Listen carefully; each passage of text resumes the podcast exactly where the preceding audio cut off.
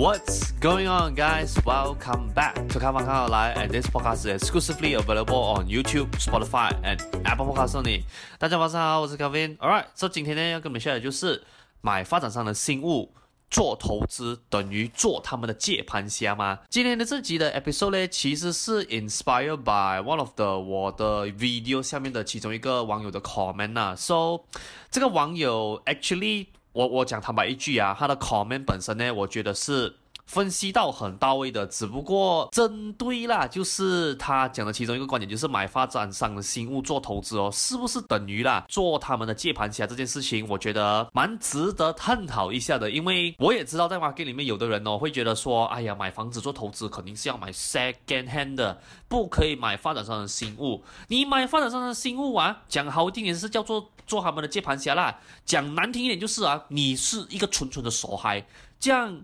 Whether or not 这个事情是不是真的是这样子嘞？To be fairly honest，没有一个绝对的对错，只不过今天这个 episode 呢，接下来我所 share 的啦，是我自己本身的观点。这样 Whether or not 你要不要接受？Fine by me，OK？我我觉得大家都是一个成年人了啦，OK？你赞同或者不赞同于我都好的话都没有关系的，因为这个世界你多的是选择，所以呀你就算不同意我的观点都好的话，eventually 啦，你可以找到一个你可以 agree with。他所说的这些东西咯 All right, so before 我们 wade in deep 今天这个 topic 之前，先让我们进入一段小小的广告 session，等一下我们再倒回来啦。Good news, guys！So 我最近呢刚发布了我最新写的 Zero to Hero 房地产投资的 ebook 啦。So 我写这本书的主要目的呢，其实是为了要帮助更多 first home buyer and also first time property investor 啦，去用更加容易的方式了解关系到房地产这个领域的 knowledge 哦。这样我在这本 e 部里面呢，主要有 cover 了房地产四个 aspect 的东西啦。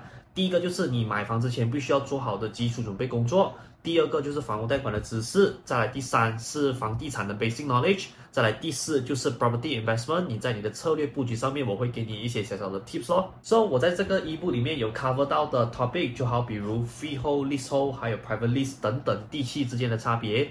再来就是我有在这一本一部里面 share 给你的一个 formula，就是你可以这样子 based on 你现在的薪水去计算出你可以负担到多少钱的房屋贷款啦。再来第三，this has been one of the most requested topic that has been requested to written in this ebook，那个就是 refinance。And yes, I do know most of you guys do heard the goods and bad things about refinance. No matter 是在 online 还是 offline 都好，but 我在这本 ebook 里面呢。 是以一个非常之中立的方式去跟你解释到底什么是 refinance，这样 refinance 在什么样的情况下，and also 在什么样的产品，我们去运用它会来的说会比较适合一些些咯。So 这一些内容呢，也只是我 ebook 上面的一个冰山一角的内容而已，OK？因为我这本 ebook 总共有两百面，两百多面这么厚啦，所以。如果你是讲说内容的话，肯定不只是 cover 这三个 topic 而已咯。So for those of you out there，如果是讲说你有兴趣，OK，要拿到这一本 ebook 的话，非常简单，我已经把那个 ebook 的 download link 放在这个 video 下面的 description box 了，OK，So 你只需要点击那个 link 进去，and fill in some details that the system is required，然后你就可以免费下载这一本 ebook，开始你的 property learning journey 了啦。Alright，So yeah。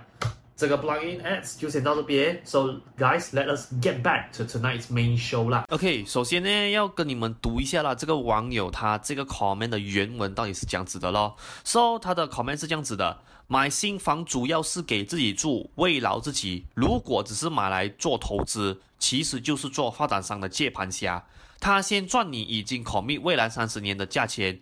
但买家必须要面对未来三十年的不确定性，也许租金会跌，也许找不到租客的风险，还有半途如果供不起的情况。其实很多年轻人都把未来想得太美好，而忘了未来长期的风险，尤其之间的金融风暴，还有租出去久了以后留在手上就是一间旧房破房了。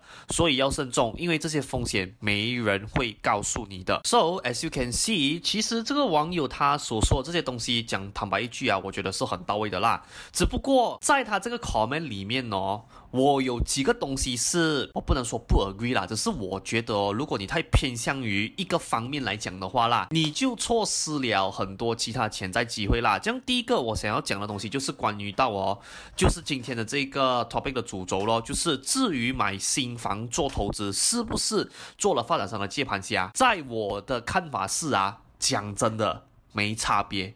为什么呢？因为今天哦。你买二手的房子啊，你一样会遇到可能那个入手的价位已经是升值了，或者是可以讲说啦，是前任屋主哦，他已经炒高了的价钱。这样在我眼里呀、啊，这种哦也是类似接盘侠的情况的哦。因为在这个网友啊，他的原文是讲什么？就是哦，如果你做发展商的接盘侠的话啦，他先赚你，你已经考虑未来三十年的价钱。意思是什么？就是发展商他卖你 future value 这件事情，这样。换作是啊，你今天去买二手的房子的话啦，讲坦白一句啊，那些我们讲说地点好啊，或者是那栋 building 已经是在 market proven that 啦，它是有一个很高 demand 的那一些建筑物来讲的话，你认为你的二手价会低咩？如果你入场的话，不会的嘛。其实这个也是同样的东西来的，所以你 even 今天呐、啊，你买来自住的房子哦，同样也会有可能遇到这样子的问题的。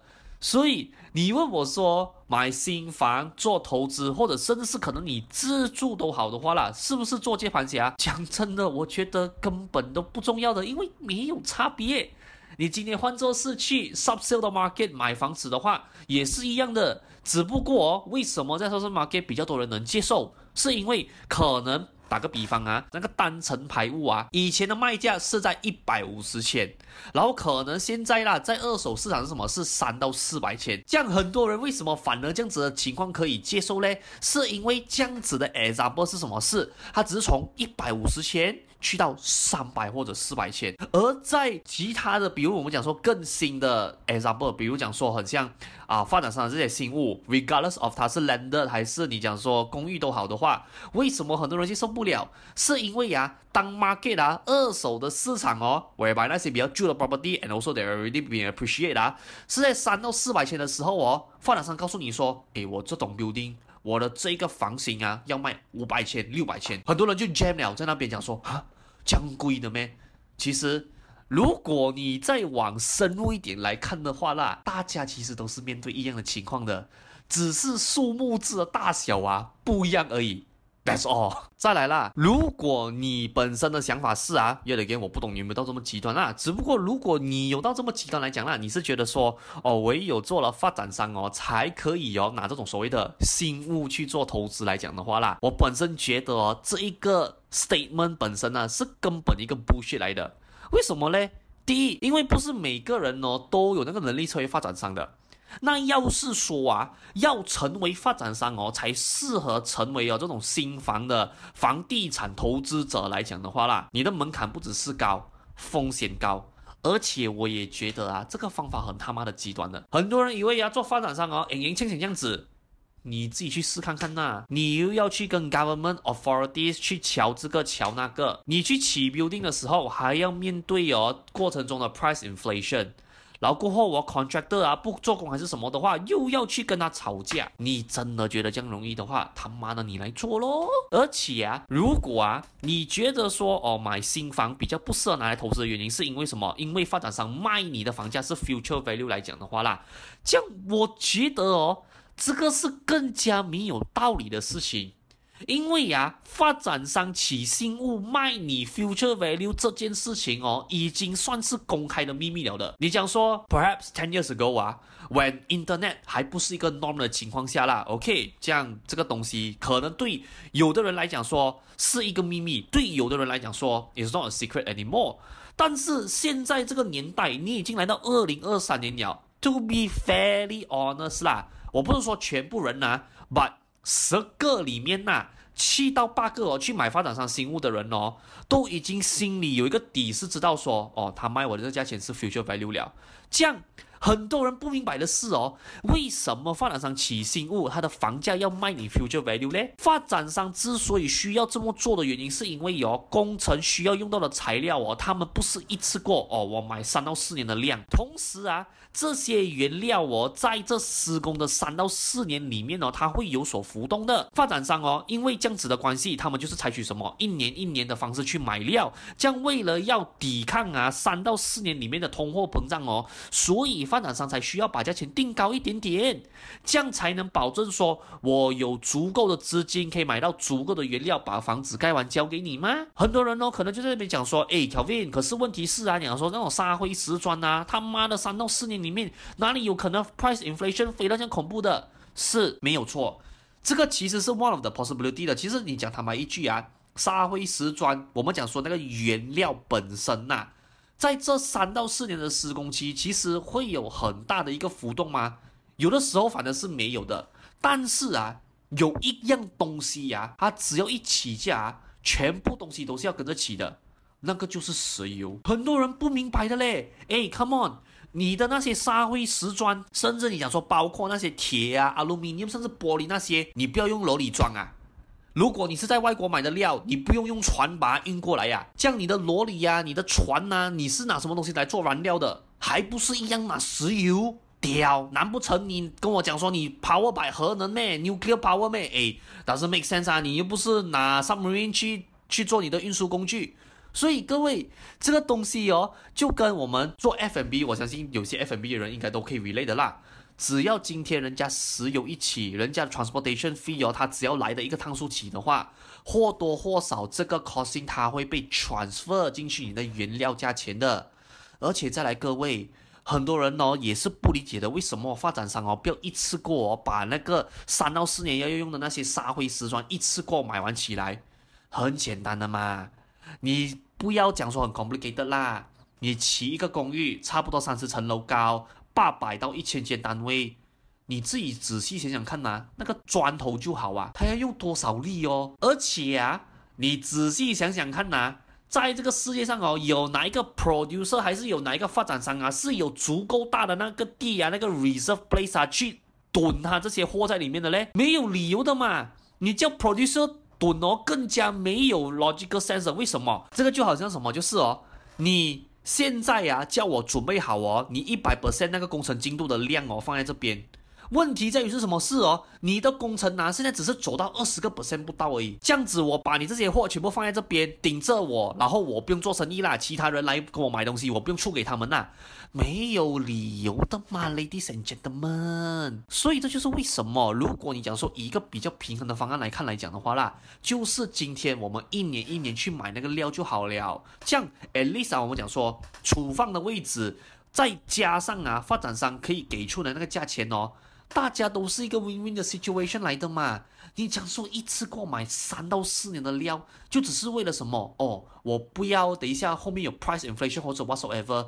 诶，你就算真的有钱这样子做都好的话，你嘛也要思考一下，这些东西买了过后我放在哪里，这个才是一个问题呀、所以这个就是为什么我跟大家讲啊，在原料这件事情上面呢，你不要看到这么的肤浅，往深入一点点看，especially 那些做生意的朋友啊，很多都明白哦，我讲的这个东西的。再来第二个哦。就是我要讲关于到，就是他在那个 comment 讲到很多那个问题，比如讲说哦，要面对三十年的不确定性啊，也许租金会跌，找不到租客，半途如果供不起呀、啊，so on and so forth 这些东西啦。我我先讲一声啊，你今天会看到这一些问题嘞，是很好的警示来的。同样的啊。在我的眼里啊，是没有一个投资哦是百分之百没有问题，或者是所谓的零风险的。我我觉得哦，人啊，我们往美好的那一处看哦，并不是因为我们把未来想象到的太美好，而是我觉得是啦。我们现在哦，不管你去做什么投资都好的话，它都是有问题的。所以更加重要的是哦，你在入手之前呐、啊，有没有做足够的功课，把未知的风险哦降得越低越好？我觉得这个才是哦，这整件事情的关键，你懂吗？就好比如他讲说，哦，半途如果供不起的情况，这样如果说啊，你在买房之前哦，你都有那个感觉是哦，诶，我买的这个房子哦，有可能哦会半途供不起哦。这样你接下来去想的事情是不是应该说，诶，How can I work harder？或者是啊、去 improve 我自己，so that 说我可以让我的整个 career path 可以走得更加的顺遂，可以让的相对比较稳一些些，然后可以让我换取啊节节高升的这种结果。我觉得这个才是解决最好的方案嘛。再来了，你讲说什么租金会跌呀、或者是怕什么哦、呃、金融风暴之类的。Ladies and gentlemen，这也就是为什么我常跟大家讲，就是哦，你买房子，我们肯定是要往好的那一方面看的，只不过我们也要稍微去 factor in 这些我们所说的建中的这些风险。这个也就回到了那买房子的时候，为什么我常常跟人家讲，就是你买房子。不要把它买在那种太 niche 的那些 product，就是哦，可能哦，只有做 Airbnb 会成功啊，或者是买那些学区房或者旅游房，原因什么？就是因为今天要是说金融风暴来的话啦，这些东西哦，在 before crisis 来之前，是你赚钱赚很多是没有错。这样要是今天任何的危机一来的话，让你一毛钱都赚不到，这样其实这个投资啦，你觉得相对性来讲是稳定的咩？或者我换一句话讲啊？一个房子都没有投资过的人呐、啊，就直接去买这些哦，我所谓啊比较 niche、比较 high volatility 的这种 product 去做投资来讲的话啦，你认为啊，作为一个比较正确、比较冷静的投资者来讲的话啦，你觉得这个策略是对的咩？还有啊，就讲说什么哦？房子怕找不到租客啊之类的，其实在我眼里，这个也是一个很不屑的东西。这个东西就是什么？就是你今天呢，before 投资之前，你一定要知道你 aim 的 tenant group 是谁。再来哦，你要这样子去 filter tenant，像这一些我们所谓。theory 上面的东西呀、你学了过后哦，到最后你还是要买一间房子来做投资，去实际的把这些你学到的 theory 的东西呀、啊、apply to practical 哦，你才知道说哦，什么东西是可能我要做稍微做调整的之类的。不要每天哦用你的脑哦去模拟那个情况，而到最后哦，我老实讲一句啦，最好的方式是什么是？真的是你要去买一间房子做投资，把这些你所学到的 theory apply to practical，你才知道说 exactly 它是这样子操作的。所以这些东西在我眼里是什么？它不叫风险，它叫什么？学习的阶段一定会面对到的一个小小的一个门槛来的。再来呀，那个房子留在手手上哦，是一间旧房破房这件事情啊，我讲坦白一句啦，做一个 investor 哦，我们在买房子那个当下是什么事？接下来十五到二十年哦，我们跟他死过。只不过啊，我们另外一个想法是什么？事 after 我那个房子买了过后，along the way 啊，要是说啦，那个房子已经起价了，然后我又看到一个更加好的 opportunity 来讲的话啦，yet again 啊，不一定每个人会这么做啦。只不过有的人的做法是什么？是我把房子卖掉，然后再买新的进来就可以了了咯。所以你讲说。那个房子在手上留久了，是一间旧房破房。我觉得第一，如果是背手这种啊，我会时不时啦去汰换我手上的这些房子来讲的话啦，我觉得它不是一个问题了。再来第二个，如果说啊，今天你买的 building 本身呐、啊，我讲说啊，你不要真的是 go for 那种 as cheap as possible 来讲的话啦，基本上哦，你的房子只要每个人有乖乖的还他的 maintenance fee，然后你有一个。可以做到比较恰当管理的管理层来讲的话啦，基本上你的 building after ten years or even twenty years later，it will still look like new。或者我可以这样子讲啦，它 compare 与其他竞争对手来讲的话，它不会看上去这么的老年化。所以这就是为什么我常常跟大家讲的，买房子哦，不要 go for as cheap as possible。其中一个原因啊，就是因为我不想你的房子交了交了楼过后的十年还是十五年过后哦，就看上去也好像破烂不堪的那种情况啦。OK，so 我觉得这个 episode 讲到这边也可以是时候啦，跟你们做一个总结的啦。So，针对今天这个 episode 呢，可以给到你们的总结就是哦，这个世界其实不缺乏问题的，能不能从这个当下啊充满问题的环境找出机会哦，就看得出一个人适不适合成为一个投资者了。我我觉得啊，我们哦现在的人呐，真的是太过于偏向 negative，which 我觉得啊，在这个世上哦，如果你问我说啦，正面跟负面来讲的话哦，其实负面的东西哦，对于大部分人来讲是更容易产生共鸣的。而且是更容易有吸引到人家的眼球的。只不过啊，我只是想在这边呢劝导各位啦，你要是真的是哦。有那一个心，有那一个热忱，你真的想要我做一个投资者来讲的话啦，我所接触过啊，一个真正哦赚钱冷静的那些投资者，我管你投资什么都好啦，你投资房地产啊、股票啊、NFT、cryptocurrency，甚至 mutual bonds whatsoever 都好的话啦，大多数这一些赚到钱的人呢，他们的共同点是哦，是能在这个充满问题的情况去找出机会。That is exactly how they earn their money, and I do think they deserve it。因为各位，如果今天啊，你去 perceive 的所有的东西哦，都是以负面为主的话啦，我讲老实一句啊，真的，你如果想要在哦，所有看到的东西跟你所理解的东西都是负面的情况，而不去找出那个正面的那个结果来讲的话啦，我真心觉得啊，你真的不要去谈投资，或者是 in general 啊，做生意也不要去碰比较好。因为为什么在这么坎坷的环境之下啊，这一些投资者或者甚至你讲说那些做生意的人都好啦，为什么他们还能坚持下去？就是因为他们在这个充满问题的环境里面看到了哦，what is the opportunity？今天就算这个事情放在你打工来讲的话，也是一样的，是今天呐、这个社会啊，或者是现在这个当下啦。有很多问题出现的，甚至有很多在金融上面呢，一直很多人铺天盖地跟你报道说有很多哦，还没有引爆的炸弹哦，是 on the way 要爆了的。只不过今天呢，如果你只是看到这些 negative 的东西，然后你觉得说，哎呀，这个世界没有救了啦，这样努力来干什么？这样你会沦落到今天你这个下场啊？我觉得哦，也是很 normal 的一件事情的。这样要是今天呢，你稍微换一下你的 mindset 是什么事哦？今天是 yes，我们有很多这种 negative 的存东西的存在是没有错啦。我们能不能呢，在这个里面，maybe 在低潮期的那一个情况下啦，去找到一些新的 opportunity 出来呢？因为 yet again，我相信大家应该不用我去提醒了啦。很多我们讲说啊，现在你可以听到的这些富人的名字啊，很多都是啊，在 market 极其低迷、极其 downturn 的情况下啦，去找到那些很有 potential 的东西。然后他再借用 bull market 哦，去赚到他现在的财富啦。所以这个就是今天这个 episode 我希望给到大家的最后的总结了，就是这个世界哦，真的是不缺乏问题的。而你能不能呢，从这个充满着问题的环境和这个世界找出机会哦，就能看得出来。